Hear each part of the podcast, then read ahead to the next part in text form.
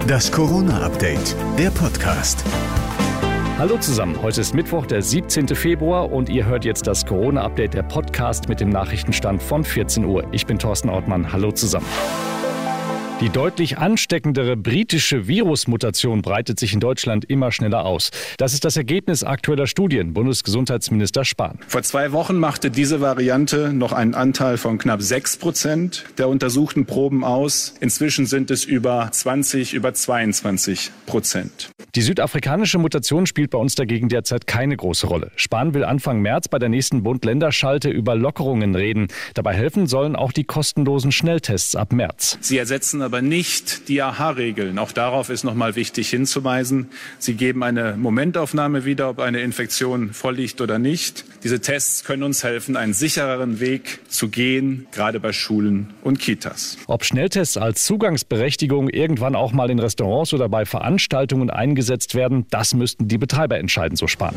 Die Diskussionen um den AstraZeneca-Impfstoff reißen nicht ab. Grund sind Meldungen über unangenehme Impfreaktionen und die geringere Wirksamkeit gegenüber anderen Impfstoffen. Deutschlands Top-Virologe Christian Drosten gibt dem NDR aber Entwarnung. Der AstraZeneca-Impfstoff sei gut und reduziere im Fall einer Infektion das Risiko eines schweren Verlaufs. Auch der politische Aschermittwoch stand heute im Zeichen der Corona-Pandemie.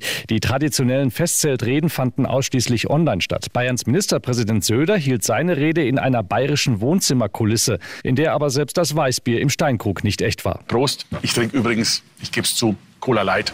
Man kann es ja mal versuchen. Mit einer ziemlich skurrilen Ausrede hatte ein Corona-Partygast in England versucht, sich bei der Polizei rauszureden. Trotz Ausgangs- und Kontaktbeschränkungen hatte er zusammen mit 40 weiteren in einer Wohnung in Manchester gefeiert, als die Polizei plötzlich vor der Tür stand. Der Mann sagte den verdutzten Beamten, er habe nicht gewusst, dass Großbritannien im Lockdown sei, denn sein Vater habe kein Fernsehgerät. Der Polizist reagierte darauf ziemlich schlagfertig.